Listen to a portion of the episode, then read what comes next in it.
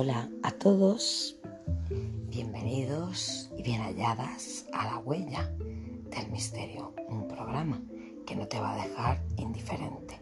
Y hoy, en un día de domingo muy lluvioso, un día que parece que vuelve a refrescar y volvemos otra vez casi al invierno, a ver con qué historia os sorprendo hoy.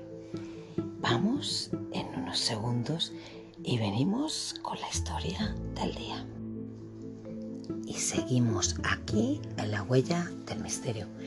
Eh, ¿Nos acompaña la lluvia? Pues es una grata compañía, sobre todo cuando no tienes que salir a la calle. Aunque bueno, si sales y te refrescas con el agua, tampoco viene mal. Te espabilas. Por si estás un poco despistado o despistada con el agua, te espabilas. Mira, tengo hoy la historia de un pueblo que paseaba a sus muertos. En el año 1647 estamos en Italia, en la Catedral de Benzone, un diminuto pueblo italiano. Se hizo un descubrimiento.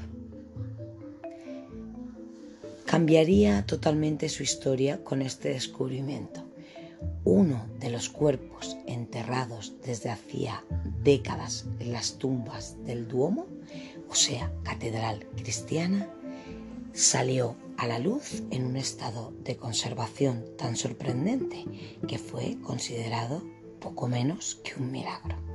Con posterioridad se fueron rescatando muchas más momias e incluso el mismísimo Napoleón visitó la cripta. Inmediatamente familiares de los fallecidos e incorruptos asumieron la santidad de su obra. Había nacido el mito del milagro. ¿Y qué pasó? Pues que empezaron a venir turistas y también peregrinos de toda Italia y también todos los vecinos del pueblo quisieron tener su propio ancestro momificado, tanto por el prestigio como por las posibilidades económicas, fotos y demás, pues tener un antepasado santificado era poco menos que tener sangre santa, todo un orgullo al el sacarlo a pasear de vez en cuando. Sin embargo, luego se descubrió que la causa no es otra que el efecto de un hongo antibiótico llamado Hipha bompicina pers, un parásito con la capacidad de absorber la humedad de los cadáveres de una forma extremadamente rápida, desecando la materia orgánica susceptible de putrefacción y preservando. Vaya tela, ¿eh? Cuando me da por equivocarme, preservando la piel como pergamino natural. La catedral, que fue construida en el año 1338 por el maestro Giovanni de estilo gótico, que sepáis que fue destruida por el terremoto de 1976.